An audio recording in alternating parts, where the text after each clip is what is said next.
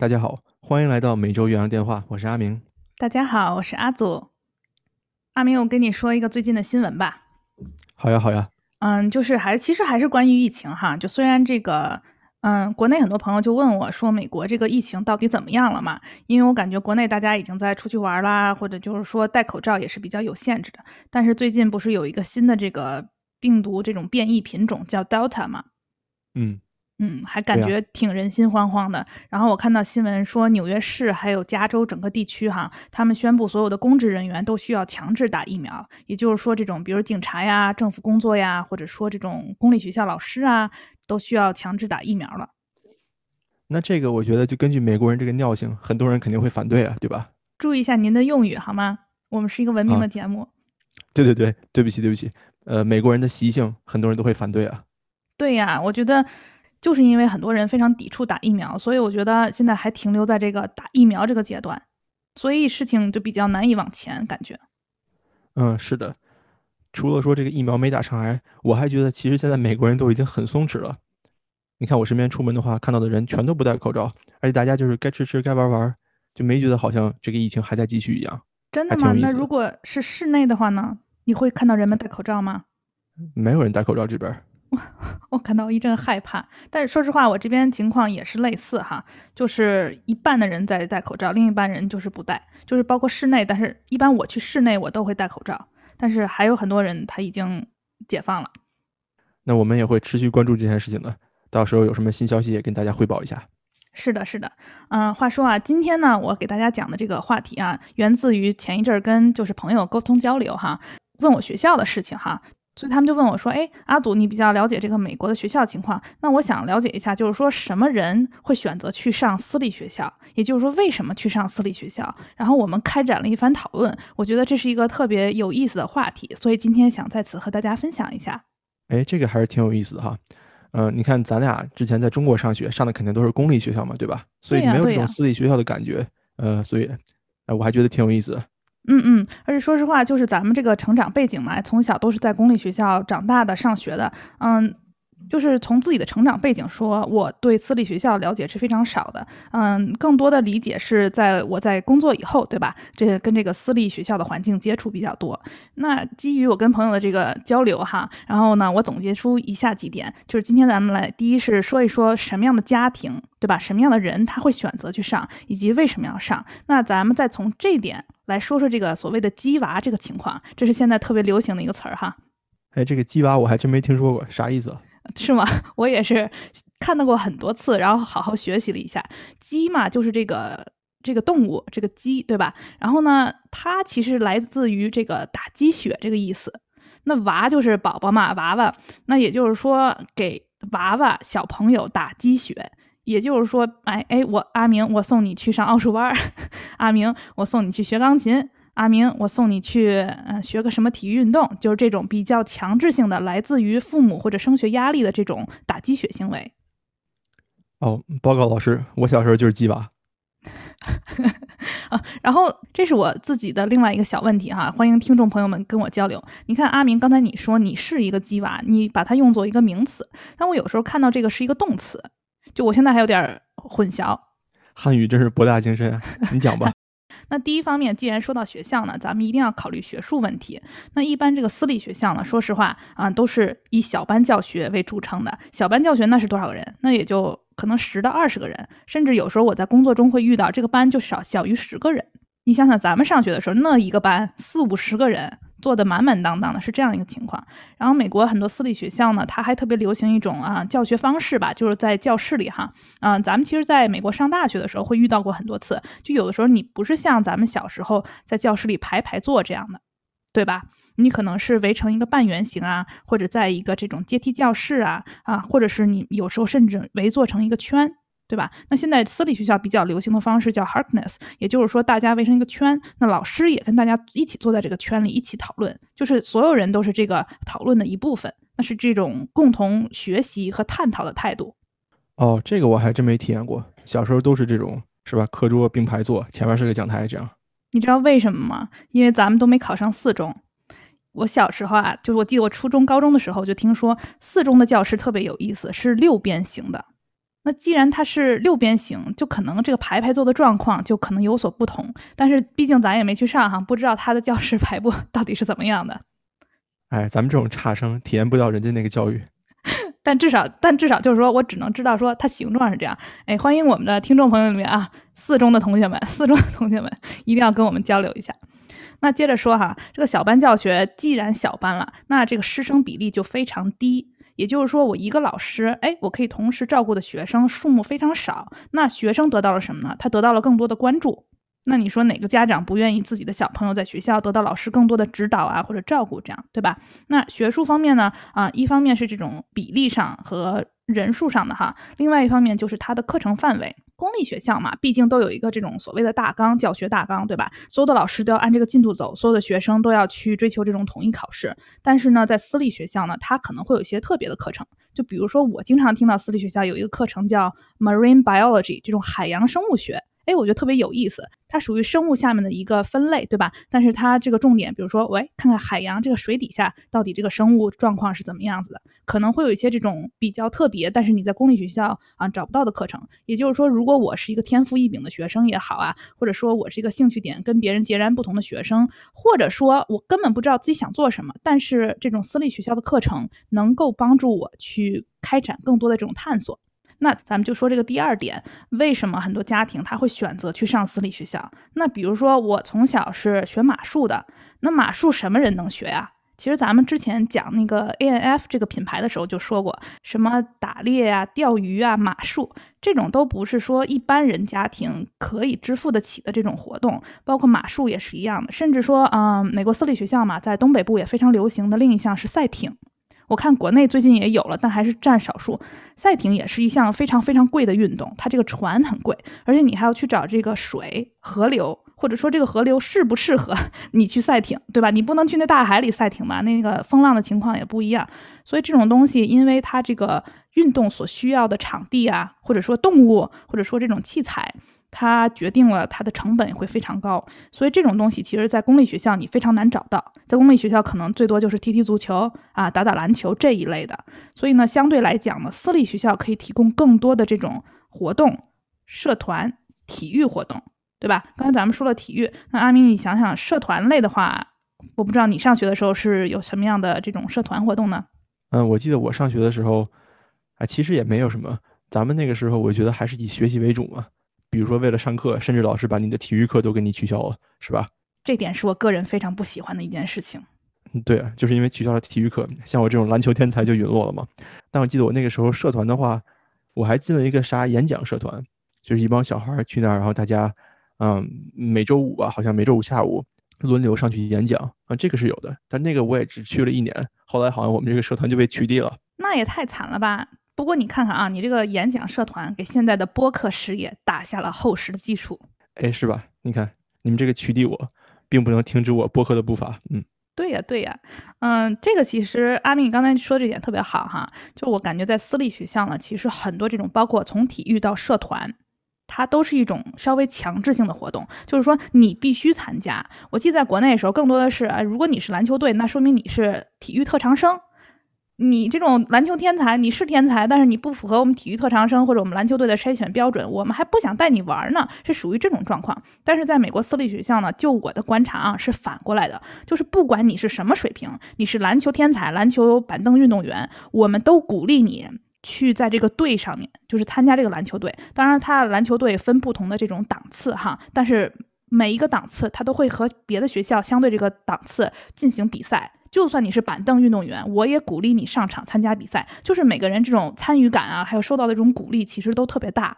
包括社团也是一样的，就是说它是你这个呃学生活动的一部分。然后咱们之前也聊过嘛，比如说领导力啊等等，就是培养这种所谓的软技能。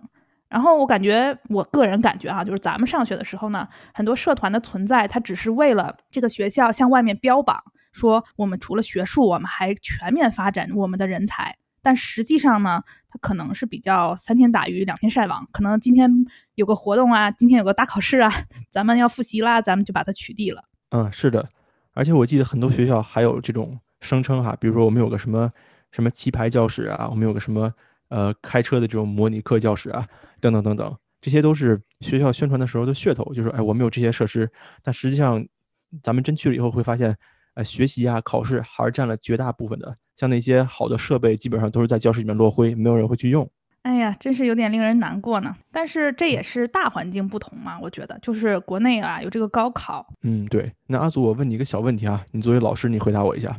咱们说这个私立学校是不是一般来说花费会比较贵一点？因为你要自己掏腰包嘛。那既然这个上私立学校需要比较多的资金，那是不是就可以说去私立学校的这些小孩们家庭的背景都稍微怎么说呢？都比较相似。那既然比较相似，那你是不是这种叫什么多样性就会低一点？这个问题真的提的特别好，给我们听众朋友里面的家长可以做一个参考哈。以下呢是我工作这几年的一些呃比较有限的这种认识哈。当然，如果大家有补充，欢迎告诉我们。嗯，学费这方面确实就是私立学校的学费可以说是赶上一个私立大学的学费了。那你想想，本身在美国这个上大学就很贵，那如果你能把小孩送去私立学校，那说明你非常有财力，这是一方面。但是啊，阿米，你刚才说会不会有其他的人？其实是会有的，嗯，尤其是我看到有一些非常非常顶尖的私立学校，它是有这种所谓的奖学金项目，所以其实跟这种私立大学是类似的。但是具体怎么操作这些细节呢？我没有那么清楚。但是你想一想哈，就是这些私立高中，它其实啊也要构建自己的这种体育团队或者自己的艺术项目，所以有的时候呢，他也会看。就比如说，你是一个非常优秀的学生，你可能在艺术方面非常优秀，你可能在呃学术或者比如说你奥数啊这方面特别厉害，或者你是所谓他们这边的这种体育特长生，你会给我学校的这个呃赛队带来很大的贡献。然后呢，你在毕业以后可以因为你的体育特长去到非常顶尖的学校，对吧？通过体育这条路，那反过来其实给我学校增光，我就可以说，哎，我有校友靠这个赛艇进入了什么什么样的顶尖大学，所以在一定程度上它是互利的。所以我个人认为呢，是在这种情况下呢，他会给予一些这种啊资金上的支持。所以就是说，学生上也有这种来自于不同背景的，但是他可能并不是大多数，这是一种个例哈。还有一种个例，我看到过呢，是有一些嗯家境确实真的不太好的学生，但是他可能在公立学校期间，或者在他进入这种公立高中之前，他在他学校的这种成绩和表现特别优异，然后有一些当地的那种非营利组织啊，或者这种助学机构就会赞助他去上这种私立学校。所以也就是说呢，可能这个钱不是这个私立学校发给他的，但是可能有些其他的机构来赞助他奖学金，哎，支持他去上私立学校。对，所以。总体来讲呢，我我觉得哈，就是这个私立学校呢，它因为学费的原因，大多数还是说有资源、有财力的人会去读，但同时会有一些嗯其他的人，所以这个多样性还是有的。而且如果现在比较好的私立学校，它是会比较强调，就是说我想要国际生，然后我也想要走读生，我也想要寄宿生，所以它这个来源还是相对比较多样的。对，这么说吧，就只能说是在一个范围内有一定的多样性，但肯定不如说公立学校那么多样。嗯，明白了。因为我小时候，我的小学就在一个公立学校嘛，我觉得那个时候体验就特别好。你比如说，我们我们班上就有那种哎大老板的孩子，人家家可能两个孩子都在我们班啊，这种是吧？家庭条件比较好的。然后还有呢，就是像比如说这个学校胡同口小卖部家的孩子啊，什么发廊的孩子啊，就这种的，也就是穷小孩也有，然后富小孩也有。这样的话，我觉得在班里面可能对于我来说，我的这个 exposure，我对这个社会的这种理解力会变得更好一点。嗯嗯，我特别同意这一点。所以你反过来想哈，就是说私立学校相对于它这个圈儿小。所以刚才咱们说了三点：学术、课外活动，还有学费。那第四点，我想说的就是这个筛选，就是这种私立学校呢，有的时候也不是说你有钱就能上，你学习好就能上，它录取相对严格，甚至有的时候会看你的简历，看要你来面试，看看你到底是怎么样。所以我如果说从家长或者家庭的角度去看呢，他们为什么选择上私立学校的另一部分原因，就是他希望给他的小孩筛选出一个社交圈来。就是像你说的一样，那也许我这个家庭想把我的小孩，就算我是大老板，我把我的小孩送去公立学校，我就是让他知道这社会上有三教九流。但同时，也许有些家庭他把他们送去私立学校，就是想给他们一个更好的社交圈。那比如说你接触这些人，大部分比如说哎都在学习，都在做运动，都在读书，而可能接触这种毒品啊、这种啊烟酒啊这种可能性可能会小一点。这是从家长方面的一个考虑吧。嗯，我觉得这点其实挺重要的，因为你看我刚才说嘛，就是我小学，呃，这种三教九流啊，各个层次的这个孩子们都有，但实际上呢，这些小孩都是挺好的，就人家对我也挺好的，然后我们也不打架，也不乱乱七八糟的搞。但是在美国好像这就不太一样。我觉得美国学校里这种奇奇怪怪的人还是很多的，是吧？有好好学习的，有家里很有钱的，有体育特长生，然后甚至也有这种，比如说贩毒的呀，然后打架斗殴的呀，然后持枪的。所以其实怎么说呢？我觉得在美国这个私立学校还是一个。如果你能有这个资源进的话，还是一个挺好的事情。对于小孩的发展，相对可能是安全的。当然，同时公立学校也要看区，就比如说你这区域特好，那可能是不同的状况。但是这都是资源啊，就算你要去好的区也是资源。这说远了哈，咱们回到私立学校。还有啊，第五点就是师资。那公立学校一般都是要求大家有这个教师证。怎么说呢？我的理解就是哈，在公立学校的老师，他都是一条流水线出来的，他基本都是呃一个模子，就是我们想让老师这样，老师上这个课，老师经过这个筛选。但是私立学校呢，你可以说它是好处，你也可以他说它是劣处哈，就是这些老师可能来自于不同的背景，甚至不同的工作经历。比如说一个科学课的老师，那在公立学校，这个科学课的老师他一定是有一个这样科学什么呃的教育文凭的。但是呢，啊，在私立学校很有可能这个人是 engineering 工程学专业的，或者说哎生物学专业的，就是他可能这个背背景更专，或者也许说哎这个呃经济学老师他以前在华尔街干过，哎，就是他的这种所能给学生带来的这种经历或者说背景可能会更有多样性，我觉得还挺有意思的哈。当然也有人会在此说啊，但是这些老师他没有证儿。对吧？不是所有老师都有证，那是不是靠谱？但我觉得这个就真的要看学校，或者说看这个老师到底是教的怎么样了。那好，第六点呢，其实是最有意思的啊，也就是说这个私立学校它的资源可能会非常有特色。那我给大家举几个小例子哈，比如说呢，有一些私立学校它可能有自己的农场，那有自己农场有什么用呢？你可以带学生上课。生物课，我们去种种菜，我们直接从那儿揪下一片洋葱皮儿，然后去那个显微镜里看一看。然后另外呢，农场还可以给食堂提供有机食物，那学生吃的也是自己，可能是自己亲手，对吧？浇过水的这个食物都有可能。还有学校呢，有这种养蜜蜂活动。那我学校就在村儿里，我这个有草有树，我就把蜜蜂养在这儿。那可能我们看看蜜蜂是怎么活动的呀？我们还能吃吃这个蜂蜜。然后还有学校呢，还有些比较高级的项目啊，海外旅行。就是说，我不光在这学外国语言，西班牙语啊、日语啊、中文，哎，我还能去到这些说这些语言的国家，那亲身体验一下，那可能而且还跟同学校的同学和老师一起去的，就说相对比较有这种支持。所以这几是几个比较小的例子吧，你会看到这种根据私立学校的位置啊、资源不同，它可能给你带来的体验会更为丰富。所以以上一二三四五六呢，就是我想简单的说一下啊，为什么很多人会去选择上私立学校。嗯，哎，听起来觉得有钱真好。有钱是一方面，最后一方面，你想想，就除了你有钱，那如果就算阿明哈，咱们今天把你扔这学校了，你周围的人，哎，都是篮球天才、学术天才，还都会养蜜蜂，还又骑马又赛艇，那你不一定会所有的东西，你觉得你会不会感到压力呢？你别客气了，还不一定会所有的，我就是所有的都不会，很有压力的。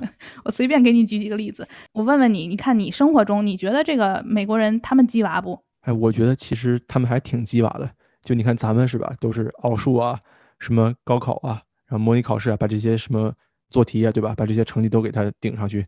但实际上美国人的这种鸡娃行为的多样性可能会更高一点，是吧？有人就鸡这个篮球，有人就鸡这个赛艇，有些人可能他鸡不了别的体育啊什么这些东西，那就鸡学习也有可能。你 ICT 你给我考个满分，你 GRE 你给我考个百分之九十以上，是吧？就我觉得咱们中国好像。做这个的方式就比较单一嘛，成绩和课外班。但美国这个课外班真的玩花活玩的很多很多。嗯嗯嗯，真是。其实咱们之前是不是聊过一次这种暑期打工的事儿嘛？就是说夏令营的嘛。这个咱们下一次有机会再多展开说一说，正好趁着这个暑假的机会。但我也挺同意你说的，我觉得他们除了学术方面哈，非学术方面真的是积得挺猛的。嗯，是的，因为选择真的太多了。然后最后咱们再说一个新闻哈，就美国有一个特别有名的比赛，在电视上叫 Spelling Bee，就是一个这种拼写大赛。然后今年呢，我看说是第一个这种非裔美国人赢得了这个 Spelling Bee 的冠军哈。然后嗯，最后挖出他的背景，就是除了他拼写大赛得了第一名，他还有什么呢？他在数学方面还是个什么数学天才。然后还有在一项篮球的一个花式运球，他也是得过什么奖的。就你看他。我感觉你又会拼写，又会篮球天才，你数学还特棒，这肯定也是个鸡娃的一种吧？我觉得。但是你看，我觉得好像在身边就是我感受到的哈，呃，亚洲人在美国，呃，鸡娃鸡的还是比较厉害的。但实际上，你说那些就是有钱的、有资源的白人和黑人，他们不不努力吗？不鸡娃吗？他们肯定也是很愿意去投资的。实际上就是那些是吧？黑小孩、白小孩和亚洲小孩，其实他们都活得挺累的。就如果家长愿意投资的话，真的是。今天呢，这个已经说了很多了哈，我觉得内容还挺多的。咱们有机会再继续聊一聊这个鸡娃呀，还有暑期他们到底是怎么鸡娃的。好的，没问题。那咱们现在呢，稍事休息，一会儿给大家讲第二段故事。耶！那咱们休息回来呢，我给你讲一段故事吧，好吗？走起。好，那今天我的分享呢是关于一对母女的故事。这个母亲叫做迪· Blanchard，咱们就管她叫迪迪。迪迪呢，在一九六七年。出生于美国的这个路易斯安那州，在迪迪小的时候呢，他的亲戚们就回忆到说，哎，他好像这个情绪比较难受控制，而且呢，经常会偷东西啊，而且如果有的事儿不顺心呢，他可能会打砸一些自己的物品。在迪迪二十四岁的时候呢，他发现自己怀孕了，怀的是谁的孩子呢？是当地的一名十七岁的男青年，他的名字叫做罗德·布兰查德。你想想看，一个二十四岁的女性，呃，和一个十七岁的男孩。啊，发生了一些关系，那么怀了孕，因为她怀孕了呢，这两个人就决定说结婚，那么一起抚养这个孩子。所以呢，在一九九一年的七月份，咱们的这个第二位主人公女儿吉普赛·布兰查德就出生了。呃，那么呢，迪迪和她的丈夫罗德呢，在女儿出生以后又在一起待了一段时间，但是过了一阵呢，罗德发现说，哎，我好像不太适合现在结婚，我我好像不太适合跟这个迪迪在一块抚养女儿。于是她就选择了离婚，并且呢离开了迪迪和吉普赛。那么在失去了丈夫罗德以后呢，这个母亲迪迪就开始作妖了。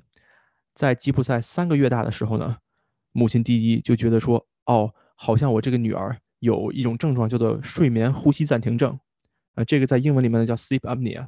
呃，于是呢，她就带着这个吉普赛哈到处去看医生。嗯，在看医生的时候呢，就是越看越多嘛，看着看着呢，迪迪就发现说，哎。我的女儿好像还有一种染色体疾病，很奇怪。那么于是呢，又去看了更多关于染色体疾病的医生。除此之外，他还声称说，我的女儿吉普赛患有另外一种症状，叫做肌肉萎缩症。那么这个肌肉萎缩症的后果是什么呢？就是他不能行走了，他只能用一个这种拐杖。所以呢，这个就是父亲罗德离开了以后，母亲迪迪和女儿吉普赛的生活现状。就是迪迪发现了吉普赛有这么多的症状，并且呢，不断的去带他看医生。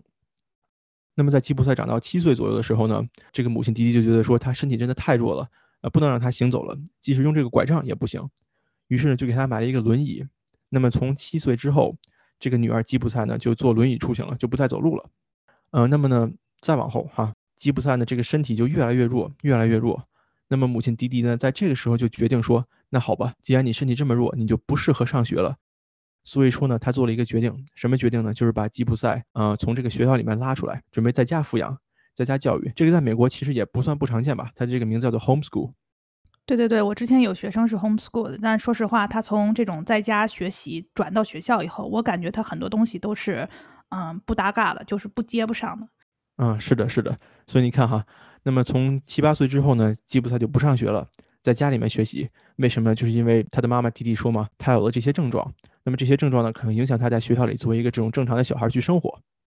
咱们刚才说了哈，这些症状呢，包括什么呼吸暂停啊、染色体疾病啊，还有肌肉萎缩症等等等等。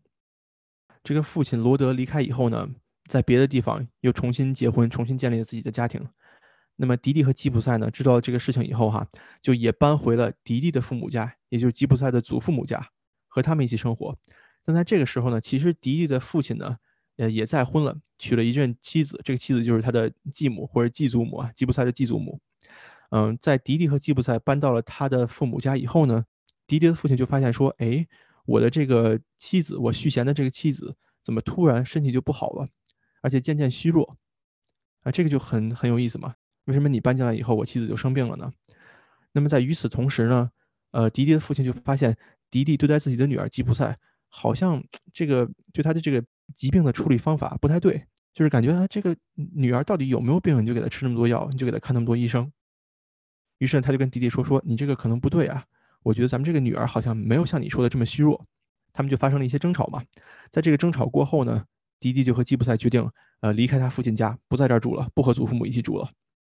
但是神奇的是呢，在他们离开家以后，他祖母的这个病就好了，就非常奇怪哈，是不是有点害怕了啊？这这故事往哪儿走啊？阿明，那么迪迪和吉普赛呢，就离开了祖父母的家，啊，他们去哪儿住了呢？去当地的一个叫做 public housing 的地方住了。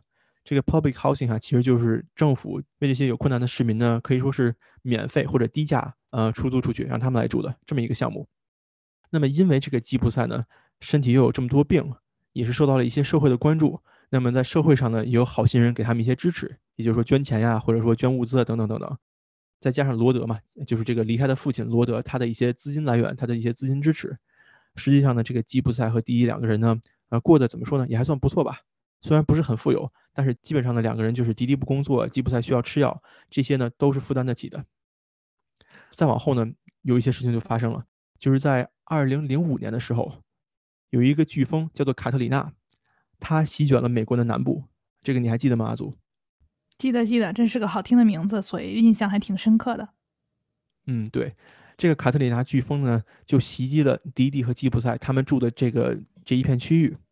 那么因为这件事情，这对母女呢就无家可归了。但是在与此同时呢，迪迪就声称说，说自己女儿吉普赛的一切这种啊医疗记录啊，这种有病的这些诊断都丢掉了。那么在飓风过去之后呢，啊美国人哈，很多人都去捐钱呀，捐物资，帮助当地的人们重建自己的家园。那么迪迪和吉普赛呢，作为一对需要社会救济的母女，嗯，被当地的一些好心的机构哈捐款、捐物资，而且还给他们盖了一个房子。在当时这个媒体上也是大肆报道嘛，因为你看一个单身母亲带着一个残疾的女儿，那么他俩呢是吧，接受了社会的捐赠。那么这个网上呢还有他们入住自己这个新房子的照片。因为这件事情呢，迪迪和吉普赛的这种怎么说励志故事吧，就越来越被人们熟知了。因为这个母亲在外人面前表现的都是，哎呀，我真的很爱我的孩子。我不管他有多少疾病，那么我一直呢在努力的让他活下去，我一直在努力的照顾他。这个是这对母子给外人带来的这种印象，也是因为这个，他们慢慢的就出名了。出名了以后呢，就带来了很多人的这种更多的救助啊，更多的捐款。比如说哈，有些人就捐赠他们说，你以后都可以免费乘坐航班去见这种医疗专家来治吉普赛的病啊，这个是有人捐赠的。甚至这个迪士尼乐园也免费给他们母女二人提供了很多次的这种游玩的这个项目。就是说你的这个门票免费啊，我们还付给你付这个机票钱等等等等。而且呢，很多社会的名人听到他们两个的故事以后呢，也邀请他们就是来和自己见面，比如说演唱会免费邀请他们去啊，去完了以后还可以让他们到后台合影。嗯，我在这个图文里面呢也给大家放了两张，就是吉普赛和美国电影界的名人合影，其中有一张呢就是这个吉普赛和那个演《指环王》的那个人他们一起的合影，伊利亚伍德嘛，那个人叫。那么到了最后呢，迪迪不但说自己的女儿吉普赛有这些什么睡眠，有这些什么呼吸暂停症啊，有什么这个肌肉萎缩呀，有这个染色体疾病啊，等等等等，啊，他还对外声称哈，说这个女儿有癫痫呀，嗯，还有一些什么其他的这种呃骨骼发育不全呀，等等等等，反正就是乱七八糟的很多疾病吧。一般来说呢，大部分人见到了迪迪和吉普赛以后，都会觉得这对母女真的是很甜，就是互相恩爱、互相关心这么一个状态。但是呢，其中有一些人哈也觉得不太对，就比如说当时这个迪迪和吉普赛曾经去看过的一些医生之中的其中一部分，这些医生呢在后来哈，后来媒体采访的时候就会说说，哎，我觉得好像这个吉普赛身体没有迪迪说的这么差。但是呢，在我指出了这点以后呢，迪迪就说说啊，那我以后就不在你这儿看病了，我们换医生了。那么下面呢，咱们时间来到了二零一一年，这个时候呢，吉普赛呢就开始上网了。他呢，在搬住新家以后呢，就开始接触了这些网上的一些东西嘛。那么在这个时候呢，他就在这个网上，呃的一个这种叫做什么基督教的这种社交媒体和约会网站上，认识这么一个年轻的男生，当地的男生哈，这个人的名字叫做尼古拉斯。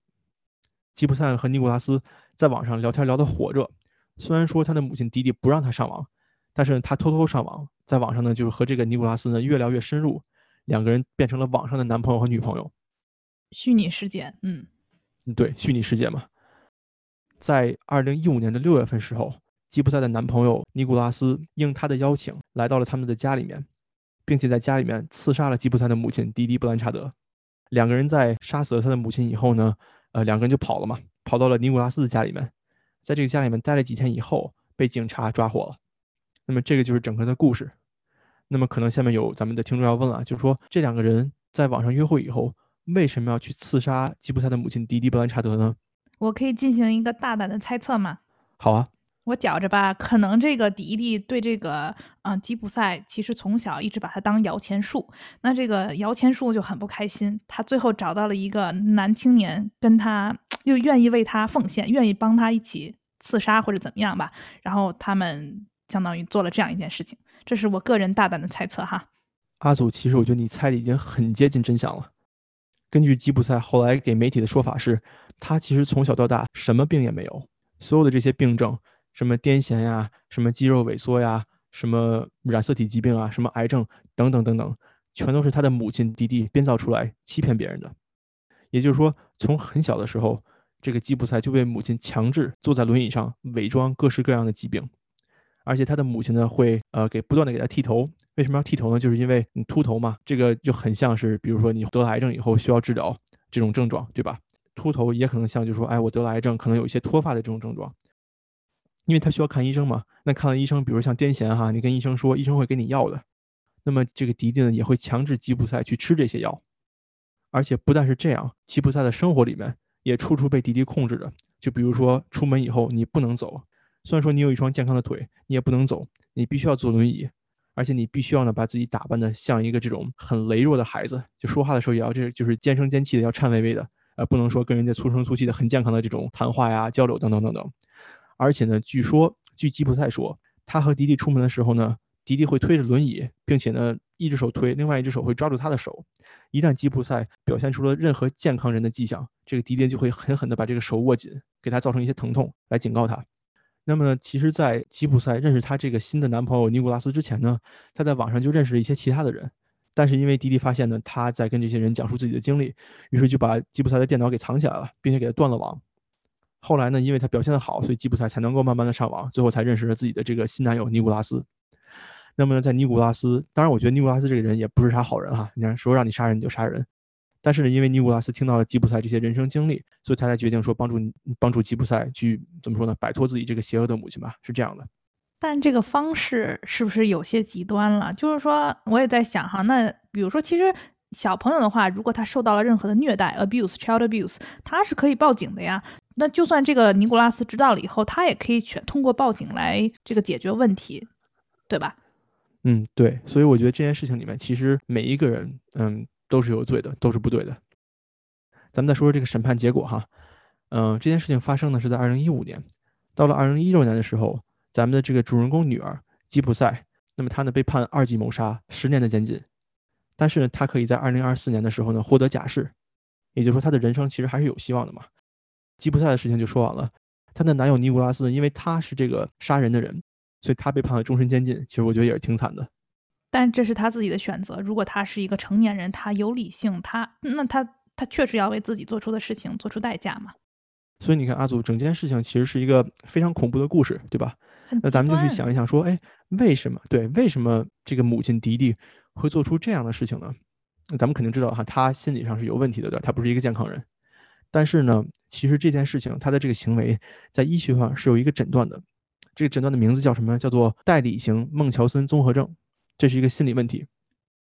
这个代理型孟乔森综合症是什么意思呢？它是一种精神疾病，一般来说呢，就会出现两个人，一个是被照顾的人，另外一个呢是给予照顾的人。这个给予照顾的人呢，就会不断的通过编造一些疾病啊，一些这种受伤的这个情况。来获取身边人的同情和支持，这个行为呢叫做代理性孟乔森综合症，因为他们需要编造疾病、编造伤害，有时候呢他们自己也会变成这种实施伤害的人，就比如说可能是吧，我故意把这个人的腿打断了，然后说哎他被车撞了，然后呢我去照顾他，这样呢来获得大众的关注和支持。那请问他是想得到什么样的心理方面的满足呢？呃，这个呢在医学上来说很难定论说他为什么要这么做。但是普遍来说，他们这个行为，呃，想要得到的呢，就是第一是社会的关注，是 attention。那么第二呢，就是这种物质上的支持，比如说捐款呀，啊，比如说这种捐物资啊，等等等等。那么在这件事情里面呢，其实你看，他们免费获得了房子呀，获得了捐款，获得这种免费旅行，对吧？这一系列的东西。而且你刚才是不是说这个迪迪其实没有工作？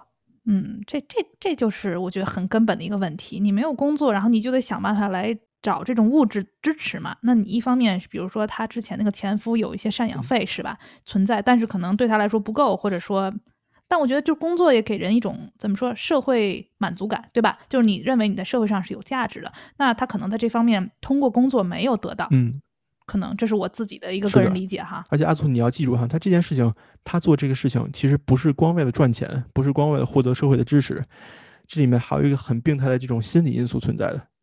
就是说，我做这个事情，实际上是为获得一种心理的满足感。我并不是只是为了这个钱，我获得这种社会的关注，获得这种社会的支持，是我心理上一个变态的需求。所以这个在心理学上是有一个名词的嘛？嗯嗯，这这挺奇怪的啊，学了个新那。为什么它叫做代理性孟乔森综合症？为什么叫代理呢？就是因为这件事情是发生在一个这种给予帮助者的身上的。如果不是代理性，就是孟乔森综合症呢，这也是一个存在的名词。这个意思呢，就是说，哎，我伪装我自己生病了来获得支持。代理型的，就是我伪装其他人生病了，我去照顾他，然后我获得支持、资金还有这种关注。嗯所以说呢，咱们话说回来哈，怎么才能够去识别咱们身边的这种代理型孟乔森综合症呢？呃，它有几个方面咱们可以去注意哈。呃，比如说第一就是你看，你如果有一个孩子他会反复生病，那么反复的去医院，但实际上好像没有什么原因。嗯、再比如说呢，呃，即便去了医院，这个孩子他并不能很快的恢复。比如说我吃了个药，但吃完了以后呢，这个药本来管用，但是它不管用。或者说你会发现他们的父母啊，或者照顾他们的人，听到他们好了以后，会感觉很失望，但是听到他们被诊断出新的疾病以后，会很激动，会很开心。啊、这种你就有点问题了，对吧？嗯，所以说呢，嗯以后咱们身边是吧，这个不常发生，但是如果咱们身边有这种情况呢，大家可以去注意一下。这个实际上也是一种叫做施暴啊和这种受暴啊、这种行为这种关系。嗯，没想到阿明今天这个节目不完全是真实犯罪，哎，还有这种这种叫什么，呃，科学普及的成分在。嗯，是吧？呃，咱们咱们总结一下哈，就是迪迪和吉普赛这对母女的故事呢，实际上在美国非常非常的著名，因为它真的是一个太典型的这种心理疾病引发的一个悲剧。